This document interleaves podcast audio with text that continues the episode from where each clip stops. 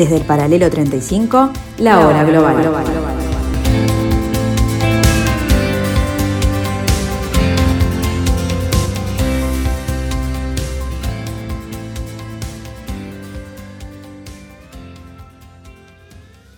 Muy buenas tardes amigos, bienvenidos a la tarde de Radio Mundo. Bienvenidos a la tarde del 1170 AM de vuestro dial en este martes 21 de septiembre del año 2021 donde otra vez les proponemos tratar de entender el mundo, de entender este planeta que sigue girando y sigue mostrándonos un nuevo desorden mundial. Hoy en particular daremos un vistazo a los resultados de las elecciones rusas, algunas conclusiones primarias por ahora, a cuenta de un posterior contacto con gente que está en el terreno, como siempre decimos, y eh, tratar de analizar más a fondo esto que por ahora estamos viendo y analizando a distancia. En segundo lugar, intentaremos ver eh, los esfuerzos de la política iraní por tender puentes hacia Beijing y cuáles podrían ser sus resultados. Y por fin, al final de nuestro programa, trataremos de ver un panorama electoral o de futuro electoral en los Balcanes, donde parecen reverdecer algunas eh, aspiraciones de partidos de izquierda. Y ya damos comienzo a nuestro programa de hoy y nos vamos a Moscú. Le damos entornos con Deutsche Welle y Euronews, como siempre. Cadenas internacionales que tienen sus canales de YouTube, donde nos dejan ver algún resumencito, algún vistazo de lo que está sucediendo en el mundo. Rusia Unida celebra su victoria. El partido gobernante del Kremlin renovó su mayoría de dos tercios en la Duma, la Cámara Baja del Parlamento. Para el alcalde de Moscú, el resultado es también un éxito del presidente. En lugar de condensar los comicios en una sola jornada, los votantes tuvieron tres días para votar. Algunas regiones incluso activaron el voto digital. El objetivo era maximizar la participación para dar mayor legitimación al resultado. Pero la votación también ha provocado denuncias de fraude electoral. Se difundieron videos de funcionarios electorales tratando de encubrir una evidente manipulación de papeletas. Según la Comisión Electoral Central de Rusia, la votación fue mayoritariamente transparente. La Duma en sus inicios fue un consejo consultivo para grandes príncipes y los propios zares en su momento inicial del Principado de Moscú. Luego fueron mantenidos circunstancialmente durante los tiempos del imperio.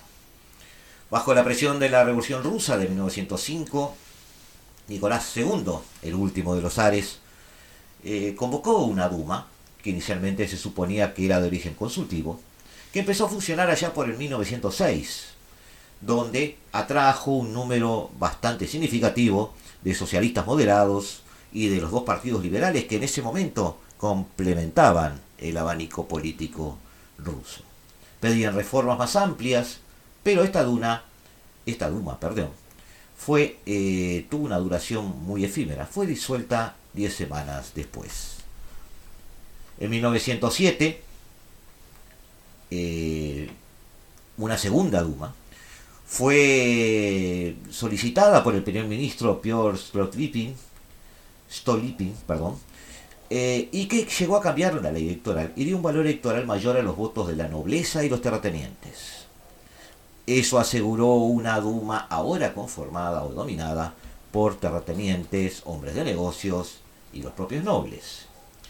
Finalmente, entre 1907 y 1912, una tercera Duma eh, dominada por eh, los octubristas, como se le llamó a los eh, partidarios de la Revolución de Octubre, estuvo orientada más a posiciones conservadoras y fue capaz de durar un periodo de cinco años.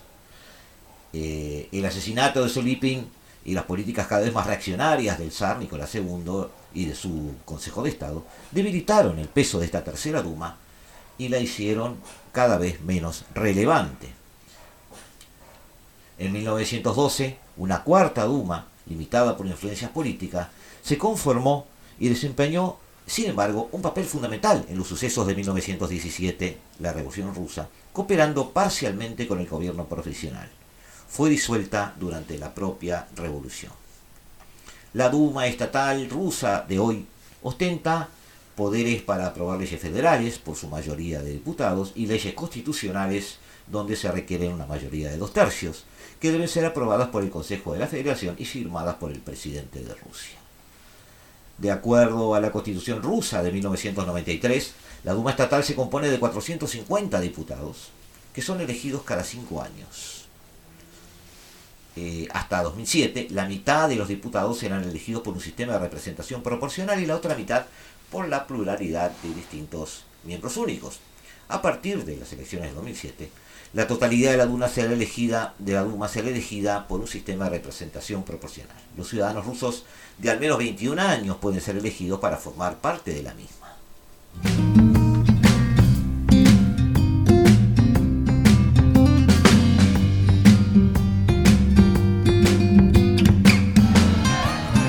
Rusia Unida celebra su victoria en las elecciones parlamentarias. El partido pro-Kremlin, alineado con el presidente Vladimir Putin, va a mantener una mayoría que, según el alcalde de Moscú, determinará el futuro del país.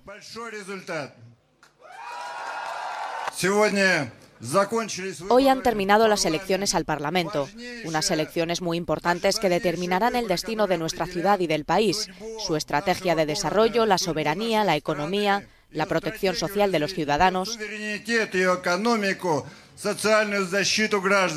Sin embargo, el Partido Comunista ha obtenido una importante subida hasta quedar en un claro segundo lugar, y los votos a favor de Rusia Unida han bajado respecto a las últimas elecciones. Lo más importante en estas elecciones es que el Parlamento sigue siendo el mismo, dice este analista político. El partido político que apoya a Vladimir Putin y que es apoyado por Putin seguirá teniendo la mayoría y por lo tanto aprobará todas las decisiones del presidente y de su gobierno.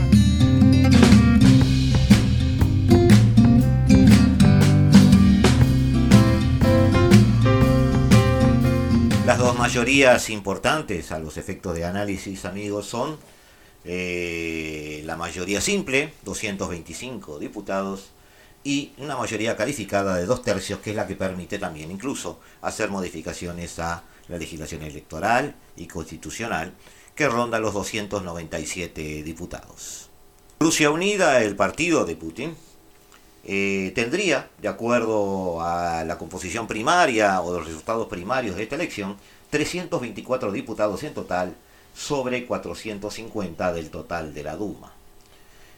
En definitiva, 28 millones de personas, un 49.82%, dependiendo, estos números son dinámicos, dependiendo del término de las, eh, del conteo, eh, le permiten esos como dijimos recién, 324 diputados, 19 menos que los que tenía en la anterior elección, pero suficientes para mantener las mayorías en la Duma.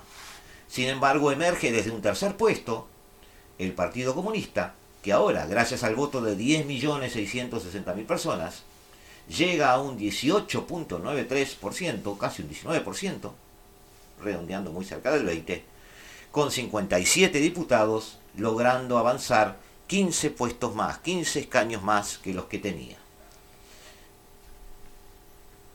Bastante lejos sigue el Partido Liberal Demócrata, eh, los nacionalistas, con un 7.55% nada más, 7.5%. 21 diputados frente a los 32 que tenían en la anterior elección, teniendo solo un recuento de 4 millones y poco de miles de votos. Eh, en cuarto lugar, con números muy parecidos, Rusia justa con un 7.4%, otros 4 millones de votos. Los analistas obviamente creen que Vladimir Putin necesita que su partido conserve la mayoría cualificada de cara a posibles cambios legales vinculados a su futuro político. Recordemos que se han hecho enmiendas de forma de tratar de que Putin permanezca en el poder. De, ahí que haya puesto toda la carne en el asador para lograrlo. Si se conforma, si confirman estos vaticinios y estos números, el Partido Comunista se empieza a transformar en un protagonista de la política rusa.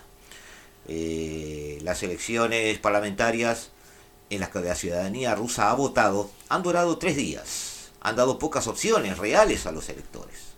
con el descontento social latente por la pérdida de nivel de vida que se está notando no solo por la pandemia, sino también eh, por este, fallas propias de la economía rusa. La corrupción y la pérdida de calidad de las infraestructuras, el Kremlin no ha querido correr riesgos. Ha vetado en la contienda electoral a casi todas las figuras de la oposición conocidas. Las maniobras han alcanzado incluso al Partido Comunista Ruso, que emergió segundo en este caso, el primer partido de la llamada oposición sistemática, eh, una de las principales figuras, el empresario agrícola y candidato a las presidenciales del 2008, Pavel Grudinin, también fue vetado para concurrir. El histórico líder comunista, eh, Gennady Zyuganov, ha denunciado que se han producido numerosas irregularidades en todo el país. Y este es otro gran tema de la campaña.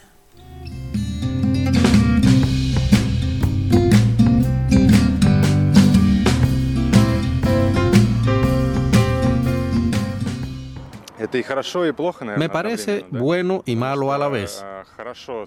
Bueno porque tiene experiencia. Malo porque no hay cambios.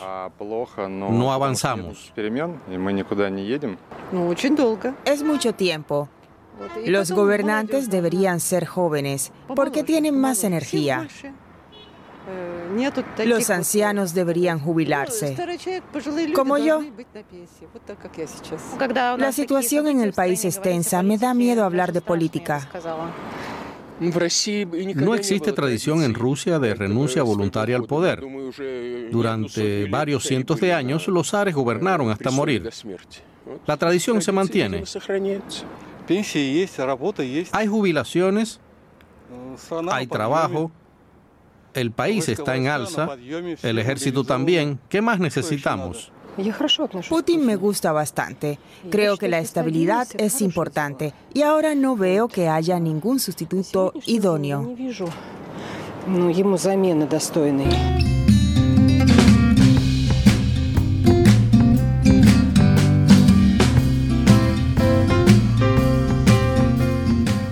Los comicios son para el Kremlin una prueba de apoyo para Putin. El presidente lleva más de dos décadas en el poder, entre sus años como eh, primer ministro y también sumándolos de presidente. Y aunque no es miembro oficialmente de Rusia Unida, da su apoyo a, este partido, a esta formación política. En los últimos meses le han hecho un lavado de cara a este partido, han colocado como cabezas de lista a figuras populares como el ministro de Defensa, Sergei Shoigu, y el de Exteriores, Sergei Lavrov, más conocido para nosotros, y en un intento de que la base tradicional del partido acudiera a votar, Putin ha dado una paga extra de unos 770 euros más o menos para familias con niños en edad escolar, pensionistas y militares. Pero el costo de asegurarse la victoria está empezando a aumentar. Rusia Unida había obtenido más del 50% de los votos. Eh, había obtenido un 54% en el 2016. Hoy, como ya vimos, no llega al 50 o está allí, dependiendo de los números finales. La presión a la oposición ha subido extraordinariamente.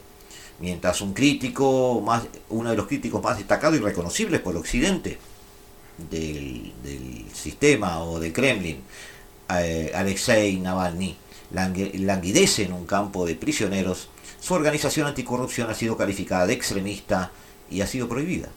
La ley impidió que sus partidos y asociados se presentaran a las elecciones. Algunos de ellos se exiliaron. Los políticos de la oposición que consiguieron presentarse a las elecciones informaron que sufrieron presión extraordinaria. Un candidato del partido político Yapoklo de la ciudad rusa de San Petersburgo se encontró con que dos rivales habían asumido su nombre, se habían dejado crecer la barba para parecerse a él en la papeleta electoral en un aparente esfuerzo por confundir a los votantes y dirigirlos hacia votos nulos.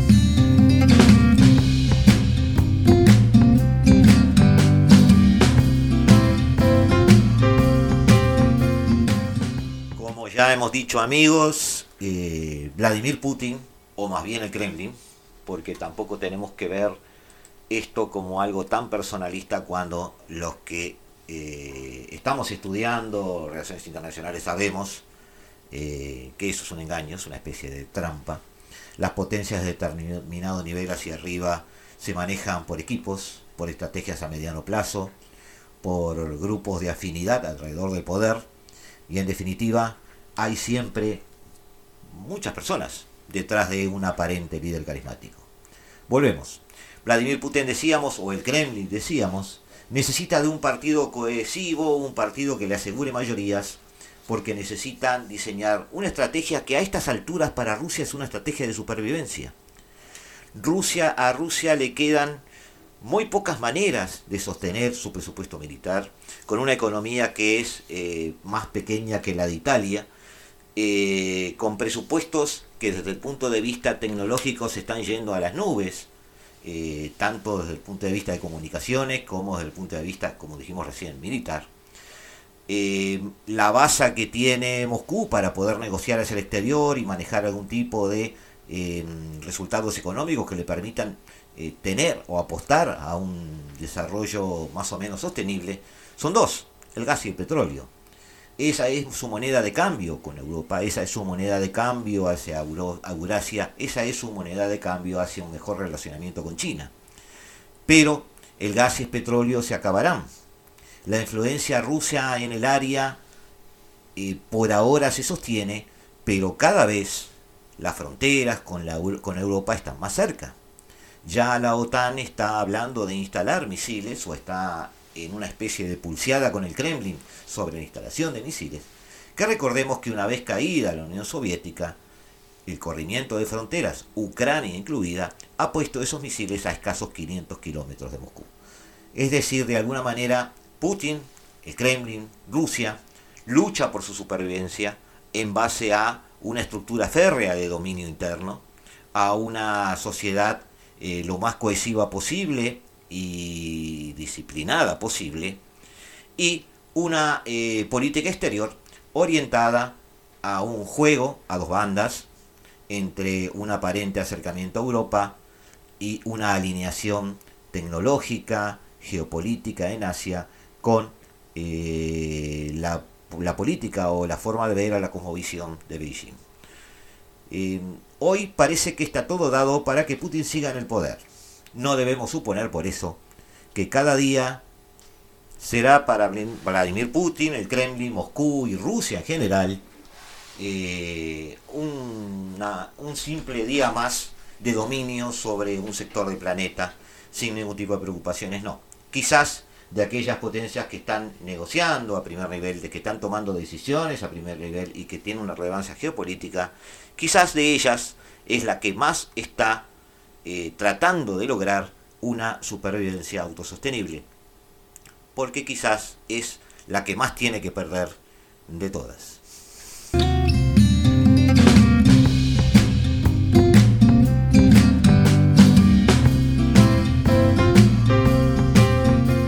Volvemos amigos en instantes aquí a la tarde de Radio Mundo, aquí en el 1170 AM de vuestro dial, aquí en la hora global.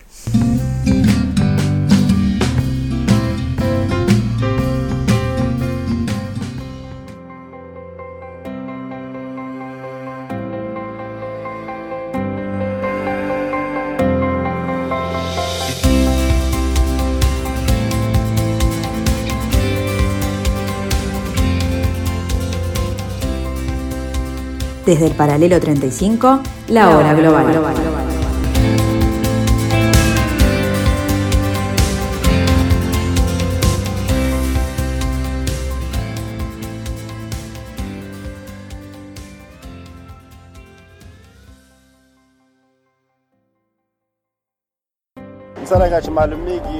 Desde que los muyahidines llegaron al poder, nadie tiene quejas. Es demasiado difícil estar viviendo en Afganistán hoy en día. Me siento totalmente abandonada y estoy en peligro. Cuando los talibanes tomaron el control cundió el pánico en todo el país y muchos intentaron huir. Pero los que quedan ahora en el país viven bajo un gobierno talibán les guste o no.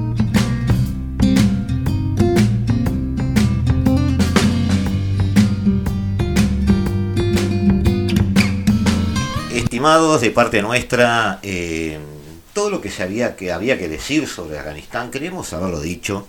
No hemos abundado en demasiados artículos, demasiadas este, charlas, porque muchas de las cosas que sucedieron, en nuestro criterio, estaban vistas, las cartas estaban dadas, se vio venir, se hizo poco, eh, se quiso hacer poco, y de alguna manera no valía la pena eh, redondear demasiados análisis sobre algo que parecía obvio. De todas formas, tuvimos análisis aquí en la hora global de analistas que trataron de meter un poquito el cuchillo más adentro y tratar de ver este, características del pueblo afgano, características de la Universidad Norteamericana. Tuvimos incluso con Rodrigo Melgar un esbozo de esa especie de juego de tronos de la sociedad terrorista que están jugando Al Qaeda e ISIS.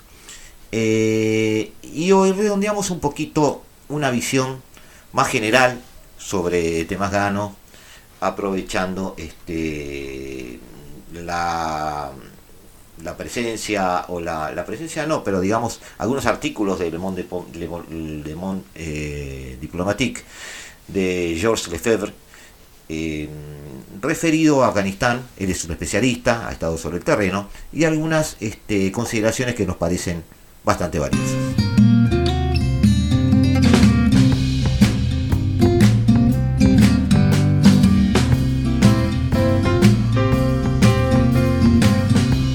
Alguien dice la verdad, dale un caballo, lo necesitará para escapar. Dice un proverbio afgano. Cuando el presidente de Estados Unidos, Joseph Biden, anuncia el 14 de abril de 2021 la retirada de todas las tropas norteamericanas, estadounidenses, perdón, de Afganistán, adopta un tono un poco molesto para hablar del acuerdo de Doha, firmado en febrero del 2020. No es sin duda lo que yo habría negociado, pero fue un trato hecho por el gobierno de Estados Unidos y significa algo. Su predecesor, Donald Trump, no solo cedió a todos los términos de los talibanes, sino que aceptó un párrafo que lo comprometía a pedir al Consejo de Seguridad de las Naciones Unidas que respaldara el acuerdo. Lo que hizo, lo que se hizo el 10 de marzo por voto unánime, incluido de Estados Unidos, eh, de la resolución 2513. Washington no pudo retroceder dos veces, el señor Biden no tuvo más remedio que seguir el texto al pie de la letra. Esto es exactamente lo que querían los talibanes antes de embarcarse en una vertiginosa reconquista territorial. Léase en Kabul y en Kandahar, lejos de las cámaras. Cuatro meses después se apoderaron del Palacio Presidencial en Kabul, mientras el presidente eh, Ashraf Ghani huía, declarando, los talibanes han ganado la guerra, la otra cara de la historia, es que el sistema establecido y alimentado por la comunidad internacional durante 20 años se derrumbó en unas semanas. Cosas que ya hemos comentado aquí, amigos, y es por todo sabido. Así, cuando estos estudiantes de teología tomaron Kabul, Estados Unidos estaba lejos de haber completado la evacuación de su embajada y sus colaboradores. La retirada ordenada previamente se convierte en un vuelo acompañado de escenas de pánico, a veces fatales, en el aeropuerto. Sin embargo, la capital afgana permanece tranquila. El Día de la Independencia, el 19 de agosto, se celebra como de costumbre y las procesiones chiitas de Ayura el mismo día proceden sin incidentes. La voz política de Estados Unidos ya no es audible. A este respecto, este autor este, francés desmonta algunos mitos referente a eh, que los talibanes pudieron imponer una implementación de los acuerdos de Doha porque había un equilibrio de poder sobre el terreno que le fue favorable. Eh, bueno, en realidad, más que eso, hubo también en ese terreno torpezas norteamericanas. Y él toma dos ejemplos. En 2001, el régimen talibán fue derrotado por la intervención militar occidental. En diciembre se firmaron los acuerdos de Bonn y después una larga serie de errores. Tomemos dos ejemplos. El primero es el bombardeo por parte de Estados Unidos en la ciudad de Mullah Omar, líder de los talibanes en ese momento, de un mitin que resultó ser una boda, 69 muertos. Poco después, en el 2002, Haqqani, líder de la tribu Pastún de Sadrán, de la familia Haqqani, eh, debemos hacer constar que maneja todo el eh, digamos, el, no solo el armamento, sino los hombres sobre el terreno, la frontera contra Pakistán. Este, decíamos, líder de la tribu Pastún de Sadram, ubicada entre Pakistán y Afganistán, y que tenía la ventaja sobre las redes de Al Qaeda, trató de negociar con el presidente Hamid Karzai, creado, eh, creado justamente por esa conferencia de Bonn. Haqqani no es un santo, ha estado en guerra durante 20 años como los demás, pero como todos los demás, estaba cansado de la guerra convence a sus seguidores para que vayan a ver a Karzai. Se organiza un convoy de 100 pequeños jefes tribales. La CIA fue informada y el convoy fue bombardeado. Todos vimos un sistema que aparentemente colapsó en unas semanas, pero como dijo algún viejo amigo afgano de este corresponsal al cual me estoy refiriendo, el gusano estaba en la manzana desde el principio y se convirtió en una serpiente. Es un eufemismo decir que el régimen fue defectuoso.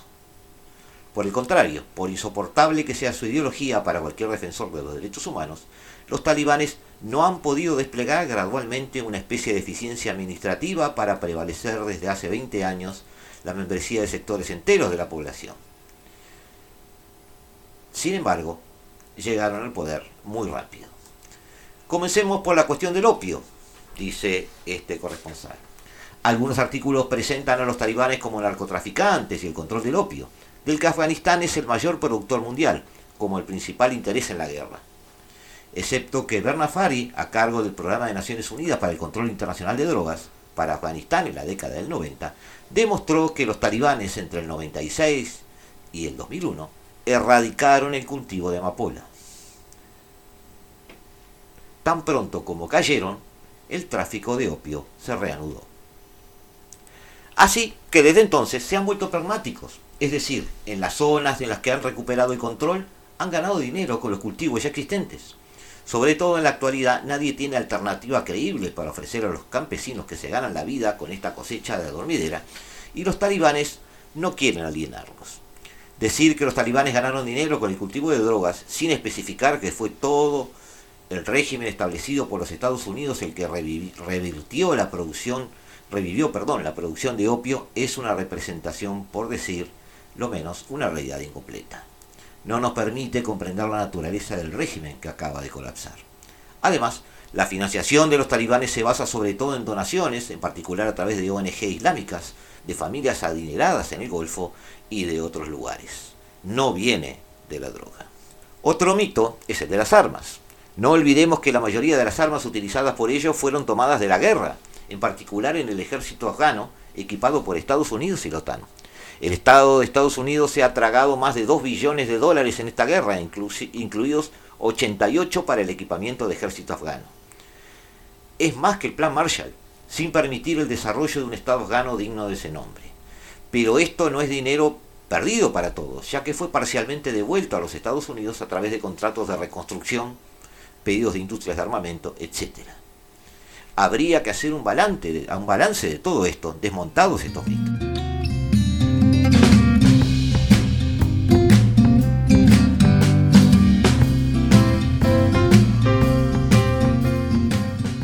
Volvemos aquí a The Afghanistan Papers, la revelación del Washington Post en el 2019.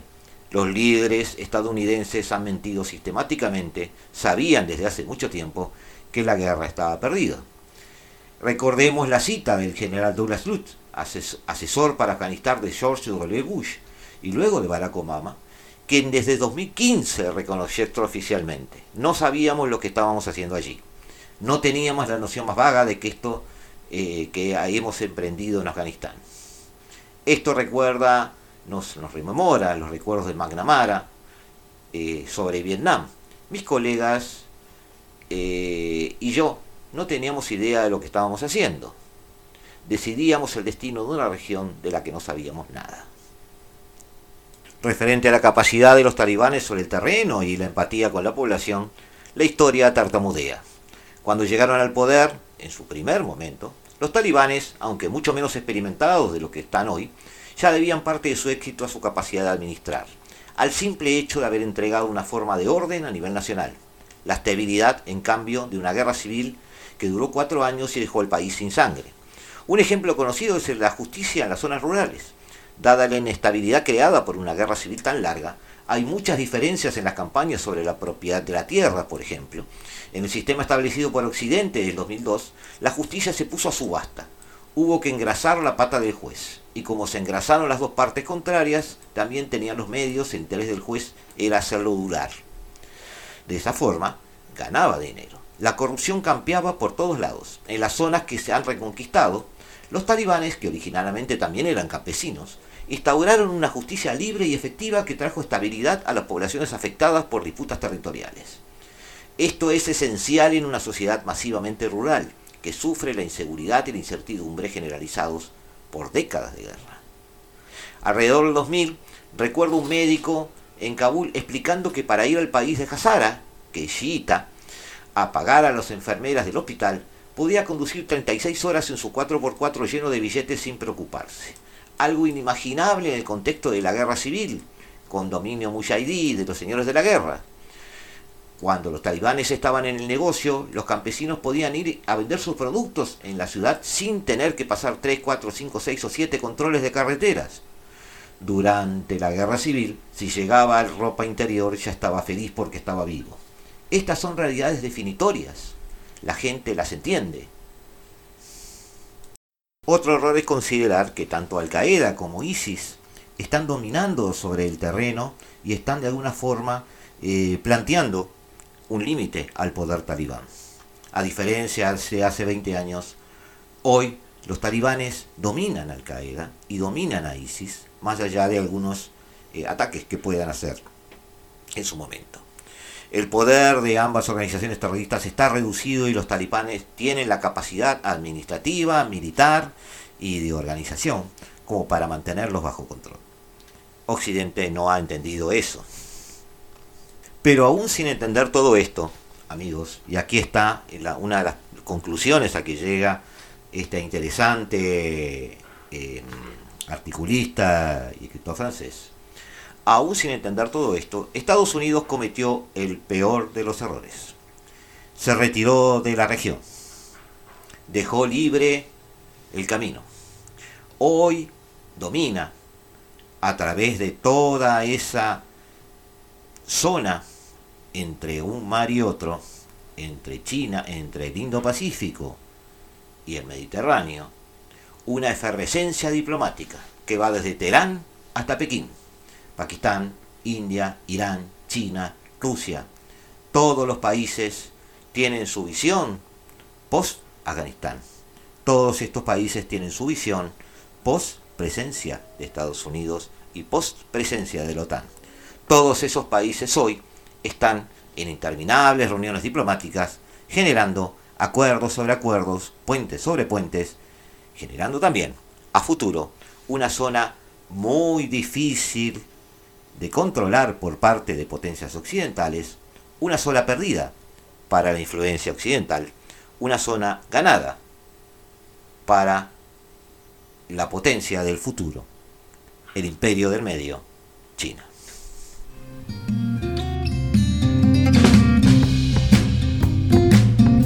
Volvemos, volvemos en unos instantes amigos aquí a la hora global, a la tarde de Radio Mundo, 1170 AM.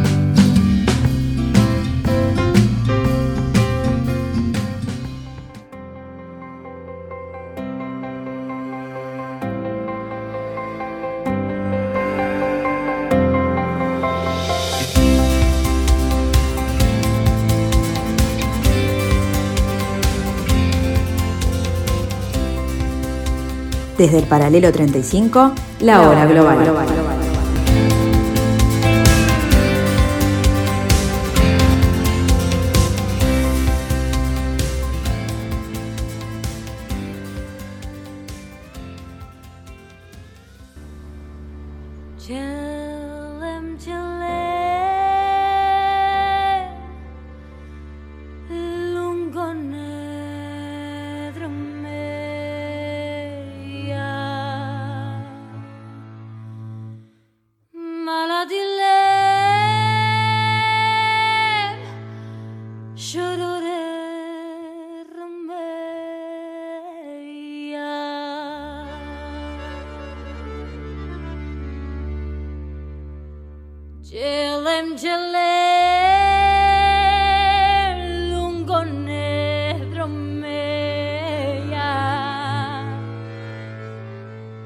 A comienzos de la década de 2010, en momentos en que regímenes neoliberales autoritarios se instalaron en poder en forma duradera, los Balcanes vivieron un fuerte impulso social.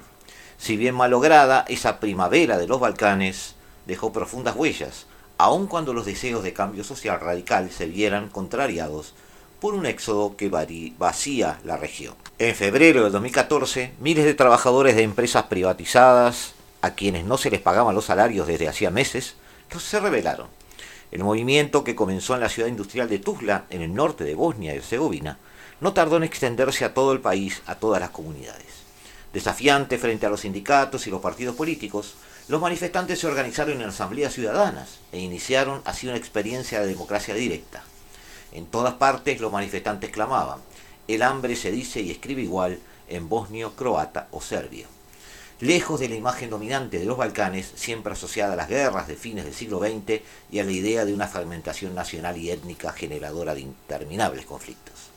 En efecto, aun si la memoria traumática de las guerras sigue presente, los países de la región se enfrentan a otros desafíos, los de una transición que, por haber sido demorada con respecto a los demás países post-socialistas, no fue sino más violenta, impulsada por élites autoritarias y depredadoras, con el respaldo generalmente de la Unión Europea. Ya sean miembros de la Unión Europea como Bulgaria, Croacia, Rumania o Eslovenia, o simplemente candidatos más o menos avanzados en el largo proceso de integración, los países balcánicos pertenecen en efecto a una periferia suroriental de Europa. Las guerras de los años 90 demoraron los procesos de transición liberal en las repúblicas surgidas del estallido de, de la Yugoslavia socialista. Mientras que la vecina Albania parecía atrapada por una dinámica de autodestrucción con las revueltas del 97. Luego de esta década perdida, fue a comienzos de la década del 2000 cuando los países de los Balcanes emprendieron el camino de su transición.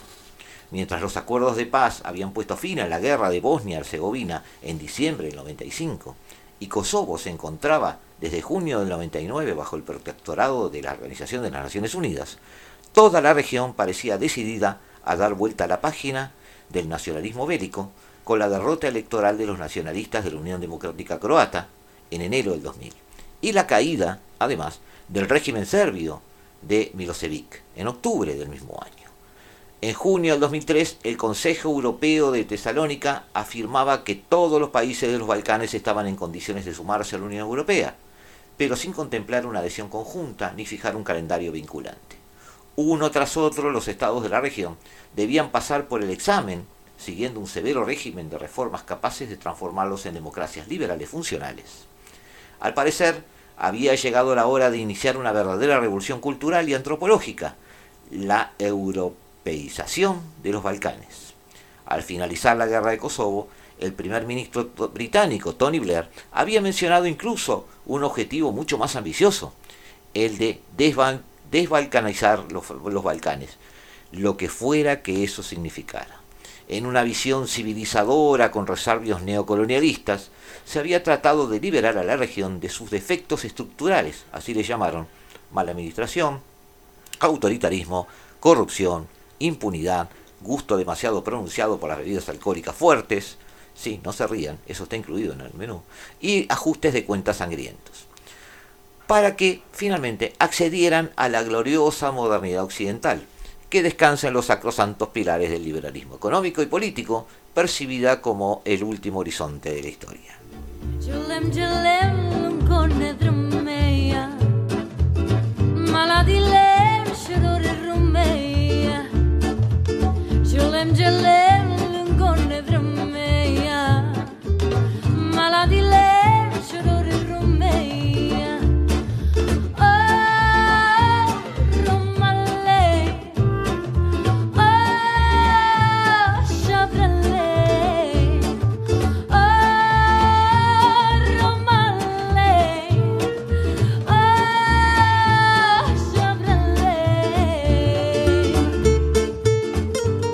Así, a comienzos del siglo XXI, la vida política se estructuraba en torno a una oposición entre fuerzas pro y antieuropeas. Estas últimas opuestas a la integración con argumentos nacionales, incluso morales, identitarios o religiosos, al ser una unión, la unión percibida como el bastión de un liberalismo cultural que buscaba cuestionar los valores tradicionales de las sociedades candidatas a ingresar en el club. En absoluto cuestionaban el modelo liberal, los grandes enfrentamientos políticos giraban en torno del juicio a criminales de guerra y la cooperación con el Tribunal Penal Internacional para la ex Yugoslavia, con sede en La Haya. pero también de objetivos simbólicos como la visibilidad de las comunidades LGBT, las primeras marchas de orgullo gay de Belgrado o de Zagreb, y que terminaron además en batallas campales entre la policía y grupos de extrema derecha que se proponían atacar a los manifestantes. La integración se impuso finalmente como única perspectiva ofrecida a todos los países de la región. Ya en el 2003, los nacionalistas croatas emprendieron un ayornamiento pre-europeo bajo la elección de su primer ministro, Ivo Sanader. Fue, sin embargo, en Serbia donde se produjo el viraje más espectacular, mientras que el Partido Radical Serbio, de extrema derecha, se topaba con un techo de cristal de alrededor del 35% de los sufragios, los principales dirigentes de este movimiento, Alexander Vucic, eh, perdón, y Tomasliv Nikolic, abandonaron la vieja casa para crear un nuevo partido progresista serbio, que se presentaba como una agrupación conservadora y pre-europea. El éxito, favorecido por fuerzas de apoyo occidentales, hay que reconocerlo, acudió rápidamente a la cita.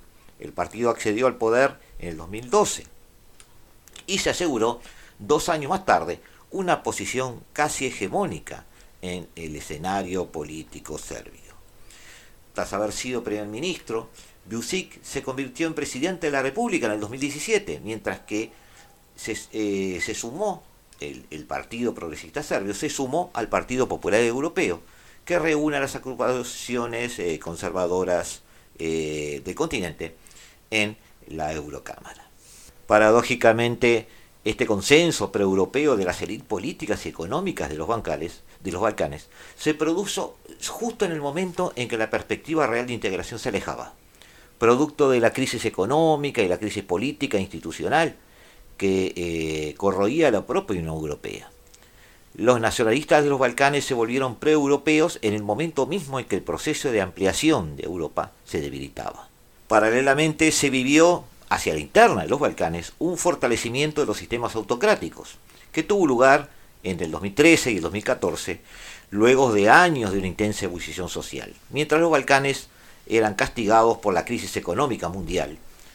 En efecto, a comienzos del 2010, los, países de la región vivieron importantes olas de protestas políticas y sociales en las que se entrecruzaban los reclamos democráticos con verdaderas revueltas de hambre, como la de Bulgaria en el 2013 o el movimiento de asambleario, asambleario perdón, discúlpeme, eh, de Bosnia-Herzegovina al año siguiente.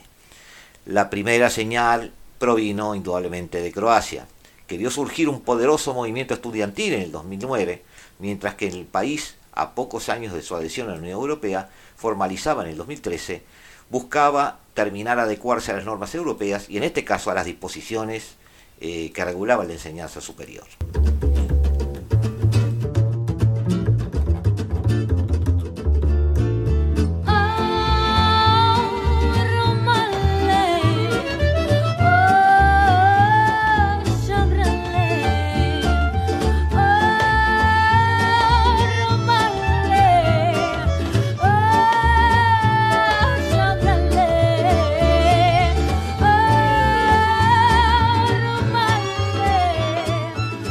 Uno a uno estos, uno a uno estos países se vieron enfrentados a una disyuntiva.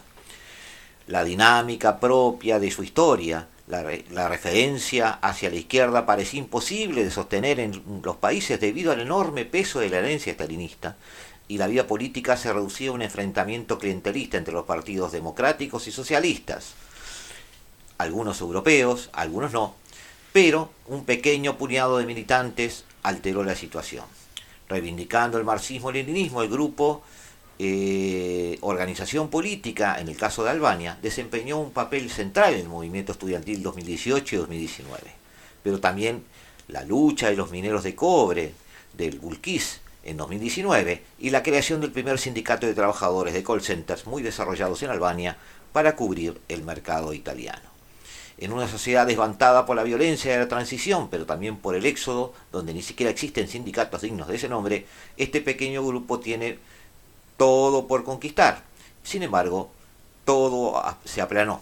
La sociedad volvió a quedarse muda.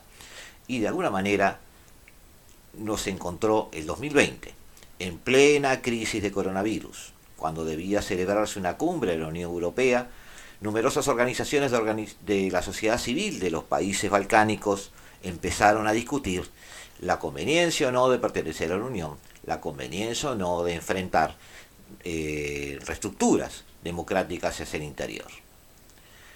Numerosas organizaciones, decíamos, de la organización civil, de la sociedad civil de estos países, lanzaron un llamado para exigir una verdadera democratización ligada o no a la integración europea. Muchos actores de las movilizaciones sociales habían postergado durante mucho tiempo sus esperanzas en ese sentido y comprenden que de alguna manera hay que empezar a dar desde los Balcanes la discusión hacia el fondo de la cuestión. Comprendieron que los países miembros de la Unión compartían con aquellos un destino común, el de pertenecer a una periferia marginada del centro europeo. La adhesión formal no cambió nada a esta posición, como lo revelaron, por ejemplo, los ejemplos de Bulgaria, de Rumania en el 2007 o el de Croacia en el 2013. Seguían siendo países periféricos. ¿Qué lugar les reservaba la Unión Europea a los países de los Balcanes? Esa pasó a ser la gran pregunta. Desde la mirada de Bruselas, solo cuenta la estabilidad garantizada por los autócratas locales. Los objetivos geopolíticos de la región se reducen esencialmente a la dimensión de seguridad, los riesgos ligados a la radicalización islámica y sobre todo el gran problema de las eh, migraciones. En el 2015, más de un millón de personas emprendió la ruta de los Balcanes, y esta sigue siendo, a pesar de su cierre teórico en marzo del 2016, una de las principales vías que une el cercano Oriente con los países de Europa Occidental. La misión de los Balcanes sería, ante todo, servir de zona eh, buffer, de una especie de colchón este, que proteja la fortaleza europea. La región tiene además la doble misión de promover mano de obra calificada y barata a los países occidentales que la necesitan, como Alemania, lo que supone mantener un nivel de calidad mínima de los servicios públicos de educación, pero también albergar talleres deslocalizados de los países del centro europeo. En ese contexto, varias organizaciones de izquierda, la izquierda de Eslovenia, el Frente de los Trabajadores y la Nueva Izquierda en Croacia, el Partido de Izquierda Radical de Serbia, adoptaron en julio del 2020 una declaración sobre la solidaridad regional que destaca los valores de solidaridad, antifascismo, feminismo y defensa de los derechos sociales. La visión utilitarista de los Balcanes promovida por la Unión Europea ha hecho mella. Ha sido una mala decisión y ha tenido malas consecuencias. Los países balcánicos se ven obligados a reinventar los caminos a seguir, lo que también presupone la recuperación de su subjetividad política. Es probable que el mundo post-COVID sea también una post-ilusión europea, y en ese contexto sin precedentes pueden surgir las tendencias más inesperadas. En Montenegro, por ejemplo, la Iglesia Ortodoxa ha empleado un papel decisivo en la dinámica del cambio democrático, mientras que en Kosovo asiste a la aparición de una izquierda nacionalista con el mencionado movimiento eh, de Alvin Kurti, quien obtuvo un auténtico triunfo en las elecciones parlamentarias del 14 de febrero pasado, con casi el 50% de los votos. Esta síntesis de compromisos de izquierdas fuertes y con fuertes preocupaciones sociales, una marcada crítica a las formas internacionales de tutela, incluida la de la Unión Europea, sin olvidar el peso abrumador de un líder carismático, evocan en forma inédita en Europa los populismos de izquierda de América Latina. Tienen un perfil muy similar. Queda por ver si, una vez en el gobierno, pueden conseguir llevar a cabo políticas por las que les votó el electorado. En cualquier caso, la magnitud de las victorias abre un animado debate sobre todas las fuerzas de izquierda de los Balcanes que parecen querer reverdecer y le plantean a Europa un problema de relacionamiento no tan fácil de resolver.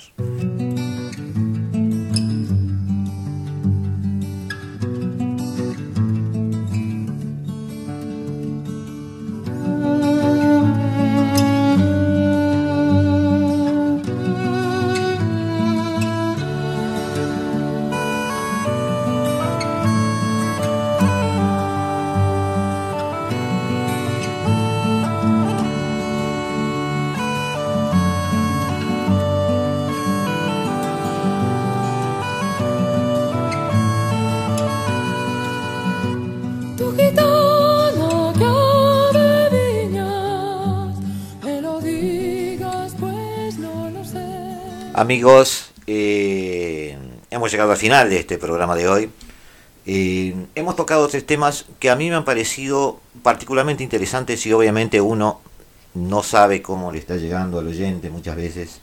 Eh, de alguna manera, queríamos ver un análisis de una elección rusa que parece a cartas vistas como una especie de carta blanca o luz verde para que el líder de turno siga adelante, pero por detrás de todo eso, por detrás del escenario, eh, no son eh, tiempos tan fáciles para la Federación Rusa. Tiene muchos problemas existenciales que resolver, una caja de herramientas limitada y un mundo que gira cada vez más rápido.